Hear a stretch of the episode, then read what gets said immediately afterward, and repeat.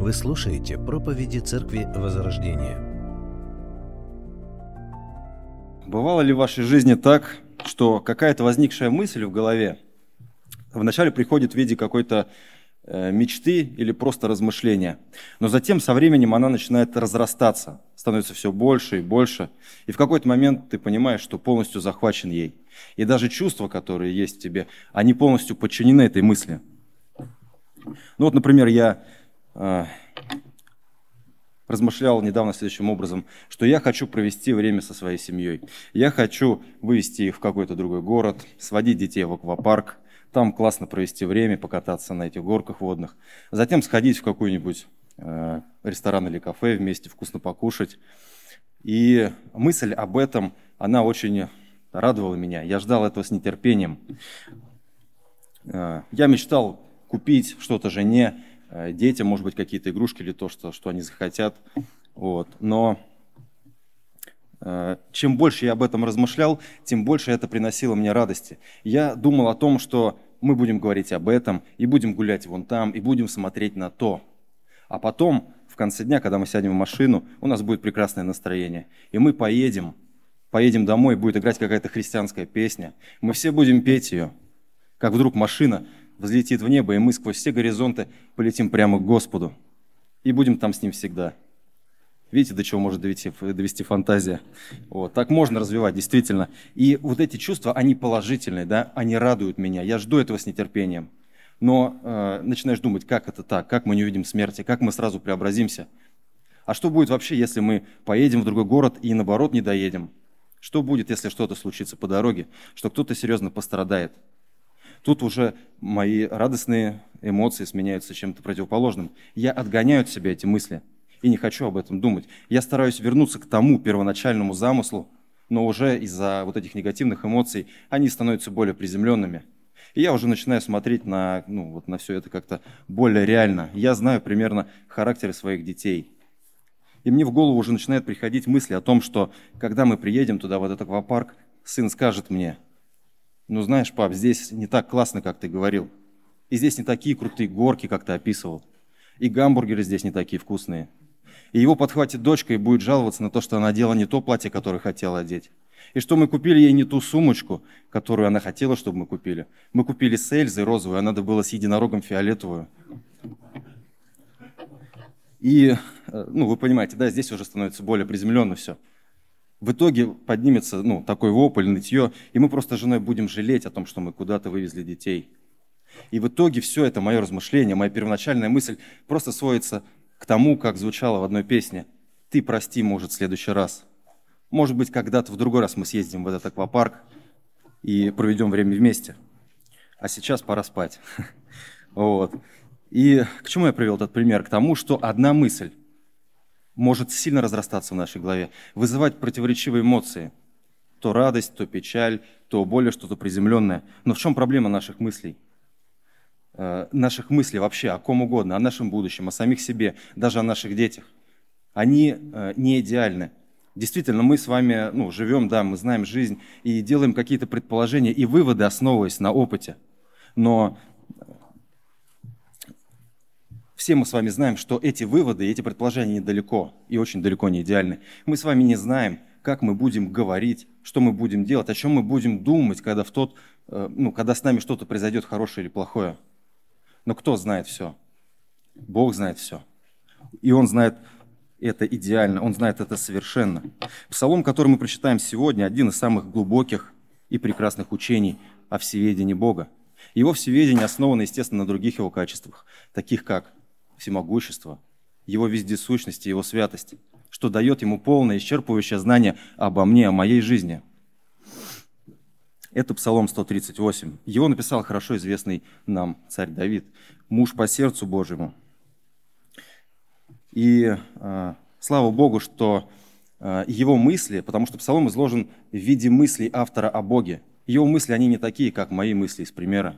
Они руководствовались Святым Духом, и мы не можем в них сомневаться – Потому что Бог сам хочет, Он желает, чтобы мы знали то, что здесь будет написано о Нем и о нас. Давайте прочитаем его. 138 Псалом. Начальнику хора Псалом Давида. Господи, Ты испытал меня и знаешь. Ты знаешь, когда я сажусь и когда встаю. Ты разумеешь помышления мои издали. Иду ли я, отдыхаю ли ты, окружаешь меня. Еще нет слова на языке моем, ты, Господи, уже знаешь его совершенно. Сзади и спереди ты объемлешь меня и полагаешь на мне руку твою. Дивно для меня ведение твое, высоко, не могу постигнуть его. Куда пойду от духа твоего и от лица твоего, куда убегу? Взойду ли на небо? Ты там. Сойду ли в преисподнюю, и там ты. Возьму ли крылья зари и переселюсь на край моря, и там рука твоя поведет меня, и удержит меня десница твоя. Скажу ли, может быть, тьма скроет меня, и свет вокруг меня сделается ночью. Но и тьма не затмит от тебя, и ночь светла, как день, как тьма, так и свет. Ибо ты устроил внутренности мои и соткал меня в чреве матери моей. Славлю тебя, потому что я дивно устроен, дивны дела твои, и душа моя вполне сознает это. Не сокрыты были от тебя кости мои, когда я созидаем был в тайне, образуем был во глубине утробы. Зародыш мой видели очи твои. В твоей книге записаны все дни для меня назначенные, когда ни одного из них еще не было. Как возвышено для меня помышления твои, Боже, и как велико число их. Стану ли исчислять их, но они многочисленнее песка. Когда я пробуждаюсь, я все еще с тобою. О, если бы ты, Боже, поразил нечестивого, удалитесь от меня, кровожадные. Они говорят против тебя нечестиво, суетные замышляют враги твои. Мне ли не возненавидеть ненавидящих тебя, Господи, и не возгнушаться восстающими на тебя? Полную ненавистью ненавижу я их, враги они мне. Испытай меня, Боже, и узнай сердце мое. Испытай меня и узнай помышления мои. И зри, не на опасном ли я пути. И направь меня на путь вечный. Псалом начинается со слов «Господи, Ты испытал меня и знаешь». Слово «испытал», которое здесь а, используется, буквально переводится как «тщательно рассмотрел, исследовал глубины». Что это значит? Что Богу каждый раз нужно было проверять Давида, наблюдать за ним, смотреть, какие изменения происходят в его жизни – нет. Давид говорит уже об этом как о состоявшемся факте. Он говорит, ты уже глубоко проанализировал мою жизнь. Ты уже знаешь ее в совершенстве. Ты уже ее испытал. И Богу не нужно постоянно синхронизироваться э, с состоянием Давида, чтобы узнать все обновления его действий и мыслей. Он знает об изменениях в его жизни задолго до того, как они произойдут у него. Можно сказать, что он сам и выпускает эти обновления – и Давид, э, понимая это, он не просто говорит, Господи, ты знаешь все. Э, ты знаешь все, что происходит в моей жизни. Он говорит, ты знаешь меня, ты знаешь лично меня. Ты знаешь, что побуждает меня двигаться в одну сторону или в другую. Ты знаешь цели, которые я преследую. Ты знаешь мотивы, которыми я руководствуюсь, когда иду к этим целям. Именно об этом мне полезнее всего размышлять. И нам, братья и сестры, с вами тоже нужно отнестись к этому серьезно. Мы же с вами верим, что э, все души принадлежат Богу. Души всех людей принадлежат Ему. Что Он благ ко всем, что Он ненавидит всякий грех. Тогда мы должны добавить к этому, что и мой грех, личный грех, Он тоже ненавидит. И что моя душа принадлежит Ему точно так же, как и любая другая. И благ Он также к моей душе, как и к другим. Поэтому давайте размышлять о том, что Он и знает лично нас, досконально знает, как знает автора этого псалма. Он знает меня всего. Он знает, когда я сажусь и когда встаю. Когда я полон энергии для того, чтобы совершать какое-либо действие. Он знает, с какими мыслями я заканчиваю свой день. В каком настроении заканчиваю его. Э, ты разумеешь помышления мои издали. Мы с вами понимаем, что мысли в нашей голове, они Э, очень разнообразны. Они действительно могут быть противоречивыми. Они могут возникать ни с того ни с сего. Мы даже можем не уследить, как они возникли. Мы можем сами запутываться в них и терять определенную связь, последовательность, логику. Мы можем, э, как у меня, например, часто бывает, э, начать одну мысль, потом чуть-чуть отвлечься и не закончить ее, потому что уже забыл, что хотел сказать. Но для Господа все известно. Он знает мою мысль в полной мере – он знает, когда я забыл что-то упомянуть. И э, перед ним не надо как-то оправдываться. Э, не надо ему более подробно или более тщательно доносить то, что я хочу на самом деле. Он и так это знает в точности. Потому что еще нет слова на моем языке, а он уже знает его совершенно. До того, как я скажу что-то хорошее или плохое, Даже если я что-то не скажу, я хотел сказать, но воздержусь от этого, Он все равно будет знать об этом. Куда бы я ни пошел, что бы я ни делал, о чем бы ни думал, везде Он окружает меня. Я словно в засаде от Него. Везде Он э, ставит мне рамки, ставит границы. Я никуда не могу уйти от Него. И нет такого места, где я смог бы спрятаться от Него. Самое интересное, что Он не наблюдает за нами издалека. Да, действительно, Он пристально смотрит за нами и знает даже самую мелочь, которую мы делаем, делаем или не делаем. Но написано, ты полагаешь на мне руку твою. То есть Он показывает, что Он всегда рядом. Он напоминает о том, что Он вообще существует, о том, что Он видит и что все знает. И вот мысли об этом действительно захватывают дух. Они вызывают возвышенные чувства о Боге. Они направляют к Нему. Божье всезнание, оно превосходит наше понимание и воображение. И Давид восхищается этим. Он говорит, дивно для меня видение Твое, высоко, не могу постигнуть его. Действительно, мы не в состоянии постичь, постичь безграничного Бога. Но у нас и нет такой цели, у нас нет таких способностей, возможностей. Наша задача познавать Его по мере того, как Он открывается нам на каждом нашем шагу, на каждом пути. Ведь Он дает такую возможность. Стихи 7 по 12 говорят о том, что Он все знает, потому что Он вездесущ. Давид пишет, «Куда пойду от духа Твоего, и от лица Твоего куда убегу? Взойду ли на небо Ты там? Сойду ли в преисподнюю, и там Ты? Возьму ли крылья зари, переселюсь на край моря, и там рука Твоя поведет меня, и удержит меня десница Твоя? Скажу ли, может быть, тьма скроет меня, и свет вокруг меня сделается ночью, но и тьма не затмит от Тебя, и ночь светла, как день. Э, как тьма, так и свет. А, и вот в каждый момент времени, во всяком месте он находится полностью. Это действительно сложно понять. Э, мы можем лишь только предполагать, как это на самом деле выглядит, но это так. У нас нет никаких оснований, чтобы не доверять Богу. Каждый, э, на каждом месте, во всей своей полноте Он присутствует ежесекундно. И не надо сейчас думать о том, что кто-то там не укроется от Него, везде настигнет Его Божья справедливость. Не надо думать и о том, что кто-то сидит и пишет диссертацию на тему, почему Бог не может знать, где я нахожусь размышляйте лично о себе, потому что это делает автор псалма. Задайте себе вопрос, куда я, куда я денусь от твоего лица, куда я убегу от твоего духа. И действительно, я могу уединиться от кого угодно, от любого общества. Я могу похоронить себя заживо с помощью официальных бумаг, так, чтобы моя личность, известная всем прежде, не существовала больше. Я могу переехать в другую страну, где процветает атеизм, а там, где они верят в Бога, и нет самого Бога. Так я буду думать, что убегу не только от людей, но и от Него. И плюс ко всему, находясь там, в этой далекой стране, я буду жить под землей в каком-нибудь бункере и создам плотный панцирь для своей новой личности, так что никто не сможет пробить его. Я стану тенью и уже даже сам буду забывать, кем я был когда-то. Но мы читаем, и там рука твоя поведет меня, и удержит меня десница твоя. Это значит, что нет ни места, ни времени, ни момента, где я мог бы существовать вне его присутствия и вне его власти. Об этом говорит слова «удержит меня десница твоя», то есть сила твоя, могущество твое. Нету никаких ограничений и никаких преград на то, чтобы Бог действовал э, во всей своей полноте. Ничто и никто не в состоянии ограничить его, ни мое невежество, ни мое желание, чтобы он оставил меня в покое, ни даже мои фантазии. Мы читаем с вами дальше, Давид пишет, «Может быть, тьма скроет меня, и свет вокруг меня сделается ночью». То есть он входит э, в режим таких предположений, что было бы, если бы, если бы, если бы я не был верующим, что было бы, если бы я никогда не знал о Боге, и самая темная тьма моего разума окутывала меня, что было бы тогда? Но мы с вами читаем, но и тьма не затмит от тебя, и ночь светла, как день, как тьма, так и свет. Не произошло бы, братья и сестры, ничего, что ему неизвестно и непонятно.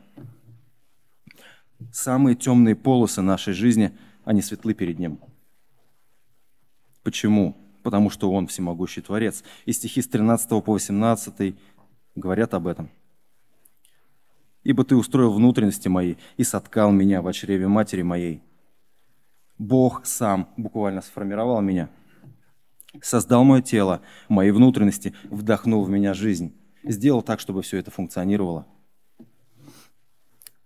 И когда Давид размышляет над тем, как он устроен, каким образом он устроен, как Бог трудился над ним, там, где никто его не мог видеть, кроме Господа Бога, одного Господа Бога, он говорит, я славлю тебя, потому что я удивительно устроен. Удивительны дела твои, и душа моя вполне сознает это. Мы с вами удивительно устроены. И можем сказать, что действительно ты удивительно устроен. И ты удивительная. Да и все мы удивительные. Э, как бы сейчас, может быть, странно это не звучало, но мы не можем этого игнорировать. Лишь только потому, что это кажется нам странным. Или может быть похоже на какой-то автотренинг, или вызывать какие-то определенные ассоциации. Мэтью Генри пишет, мы удивительно устроены и вплаве, вправе изумляться восхитительному замыслу этих живых храмов, строению каждой их части и гармонии в совокупности. Подумайте действительно, как образовалось вообще наше глазное яблоко, как оно из одной клеточки могло превратиться в то, что есть, то, что мы видим, как вообще настроен этот видеосигнал в нашем теле, как мы видим изображение, как настроены наши уши и голос, откуда вообще в нас есть предпочтение к еде или цветам. Самое удивительное, что Бог знал об этом задолго до того, как нам э, самим это стало известно.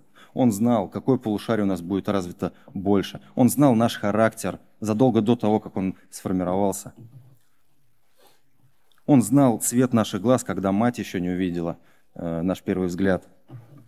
И интересно написано в 16 стихе «Зародыш мой видели очи твои». И здесь же, в твоей книге записаны все дни для меня назначенные, когда ни одного из них не было.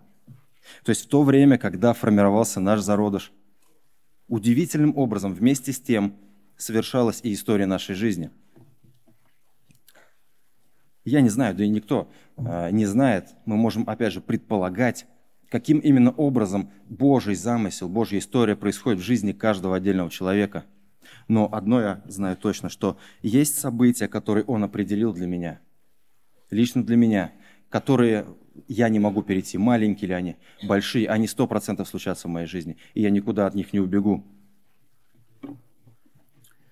И всякий раз я нахожусь в его рамках, он окружает меня. Что-то, где-то давая определенную свободу, а где-то оставляя лишь один вариант развития событий. Только он знал, что будет, потому что он сам это и формировал, он это и определял. Появлюсь ли я на свет здоровым и устойчивым к болезням, или с самого рождения я буду иметь разные физические и умственные недостатки.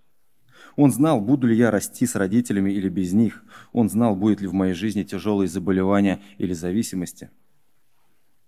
Даже два разных человека, находящихся в одинаковых обстоятельствах, хоть и понимают друг друга, все равно они рано или поздно остаются наедине с самими собой, со своими переживаниями и мыслями, которые понятны только им. Но есть тот, кто понимает их намного больше, чем они сами.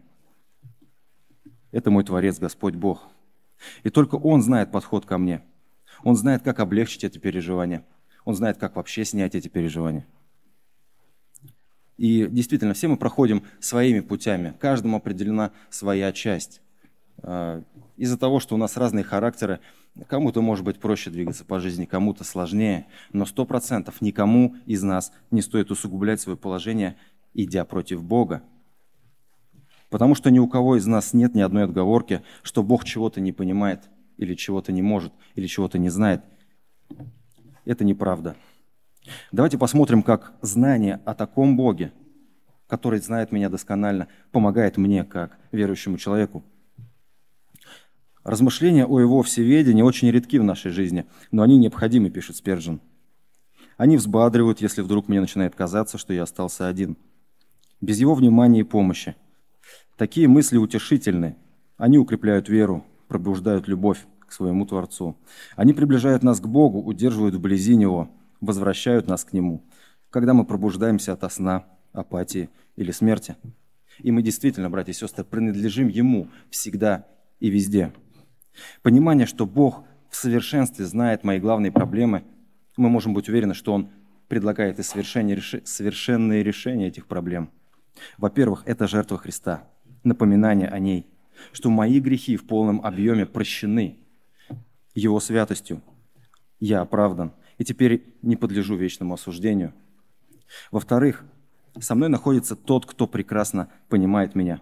Да, он находится вблизи тех, кто не знает его, но теперь он открылся лично мне. Теперь я понимаю его присутствие рядом с собой, я понимаю его заботу в моей жизни, я понимаю, как он участвует, как направляет меня. И в-третьих, он напоминает о средствах благодати, которые оставлены для меня. Напоминает, что во Христе я имею все необходимое для жизни и благочестия. Также Он видит все мои падения и грехи. Он знает, где я слишком высоко думаю о себе и смиряет меня. Он знает, где я могу, наоборот, недооценивать себя, забывать, что я Его дитя, и, наоборот, вдохновляет меня. Он знает, когда я опираюсь на свои силы и показывает, как быстро они заканчиваются. Ты, Господи, знаешь мои стремления к Тебе. Знаешь, что я часто спотыкаюсь. Знаешь, как я отвожу свой взгляд от Тебя, когда грешу. Ты знаешь мои тайные гнилые мотивы, когда другие могут счесть их за что-то благородное. Тебе известны и мои добрые намерения, которые были отвержены людьми. Ты знаешь, когда мне не хочется молиться, когда я сомневаюсь в твоих действиях, когда боюсь. Ты все знаешь обо мне, понимаешь, кто я – и все равно поддерживаешь меня. Ты понимаешь, что, где я застрял своим умом, телом или чувствами, и все равно вытаскиваешь меня. Так будет думать и молиться человек, полагающийся на Божье всеведение, вездесущность и на Его всемогущество. Если Он знает меня, знает меня во всей полноте, то я могу быть уверен, что одни события в моей жизни сто процентов будут, а другие, а другие сто процентов не будут. Потому что только Он знает, что произведет во мне хоть какие-либо перемены. Но это еще не все. Божий человек будет полностью принимать и Божью святость. С 19 стиха кажется, что Давид резко меняет тему и говорит, «О, если бы ты, Боже, поразил, то есть убил, уничтожил нечестивого, полной ненавистью ненавижу их, враги они мне, я гнушаюсь их, ненавижу ненавидящих тебя. И на самом деле он, Давид ничего не попутал. Он продолжает размышления в той же самой колее. Потому что мысли о Божьем присутствии и Божьей заботе над каждым человеком вводят его в гнев. Он просто не может понять, как, каким именно образом эти люди, над которыми так трудился Бог, с которыми он рядом находится – так сильно ненавидит его, ненавидит того, кого он любит. И, естественно, в нем вызывает это неприятные чувства. Весь псалом кричит о том, что Бог был и находился рядом с каждым человеком всегда и везде. Он формировал нас как личностей. То, что люди пускаются во все тяжкие, это не вина Бога, это вина самих людей. Мы обольщаемся собственными похотями. Нас не нужно к этому подталкивать, нас не нужно учить плохому. Мы сами идем к этому. Это личное желание грешного человека. И не надо думать, будто Бог заставляет нас грешить. Что касается нас, верующих, любящих Бога, как мы должны рассматривать эти стихи? Спержин пишет, ненависть, э, ненависть к человеку не должна быть вызвана особенностями его личности или злом, которое он нам причинил. Но ненавидеть врага всякой праведности – есть не что иное, как наша обязанность. Чем сильнее наша любовь к Богу, тем сильнее мы негодуем на тех, кто отказывает Ему в своей привязанности. Что касается Бога, то эти мысли и слова в полной мере отражают Его чувства и Его отношение к своим врагам, к грешным людям. Бог ненавидит грех, мы с вами знаем. А кто его делает? Люди делают грех. И люди будут наказаны. Они будут находиться в вечном отлучении от Него – как я уже упоминал ранее, ни у кого нет оправдания, чтобы сказать, что Бог забыл кого-то или не действовал в его жизни. Никто не вправе говорить, ты не знаешь меня, Бог, ты не в курсе, что пришлось мне пережить. Ты никогда не сможешь простить меня. Если бы ты знал, что я вытворял, то никогда не простил бы. Но тем не менее люди говорят это. И сложно представить, какая гора их собственного безумия свалится на них в тот день, когда они предстанут перед Богом они вспомнят все то знание, которое они максимально старались игнорировать в своей жизни.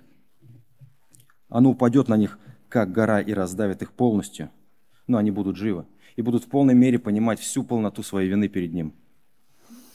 Он, сотворивший всякого, и наделивший личными особенностями и талантами, неужели не спросит, почему ты сделался женщиной, когда я создавал тебя мужчиной?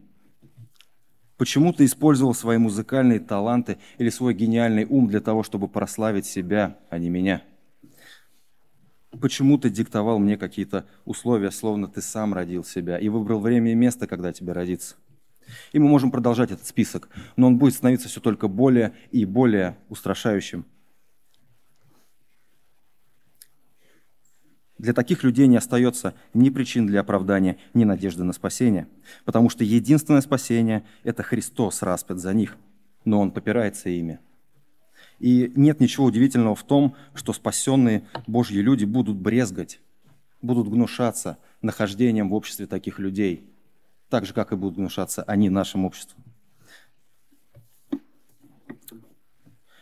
В заключение Давид говорит, «Испытай меня, Боже, и узнай сердце мое, испытай меня и узнай помышления мои, и зри, не на опасном ли я пути, и направь меня на путь вечный». То есть, опять же, он не просит Бога, чтобы он обновил эти данные да, о нем, э, не посмотрел, а изменился ли он, но он, наоборот, просит его открыть правду ему самому о, о нем же самом. Потому что Божий человек, благочестивый человек, он всегда хочет знать худшее о себе. Мэтью Генри пишет, Псалмопевец желает, чтобы Бог открыл ему, не пребывает ли он на ложном пути. Человек, поступающий праведно, находит утешение в Божьем всеведении и молится. «Господи, я надеюсь, что не сошел на путь нечестия, но зри, не на опасном ли я пути, не осталось ли во мне каких-либо склонностей к тлению. Дай мне видеть их и искорени, ибо я презираю их». Божий человек действительно будет готов любым путем э, на проверку своей души. И благодарение Богу, что Он знает нас как облупленных, потому что Он пошлет нам именно то, что произведет максимальный эффект для наших душ. Я начал того, с того, что привел пример э, мыслей э, о своей семье, о будущем и о том, как они несовершенны, о том, какие чувства они вызывают во мне. Но сегодняшний псалом рассказывает нам о том, кто знает все в совершенстве – И этот псалом, он касается лично каждого из нас, лично моей души. Потому что Бог везде сущ, всемогущ и свят. Поэтому Он все знает. Он знает о нас э, все в полной мере, Его знание исчерпывающее.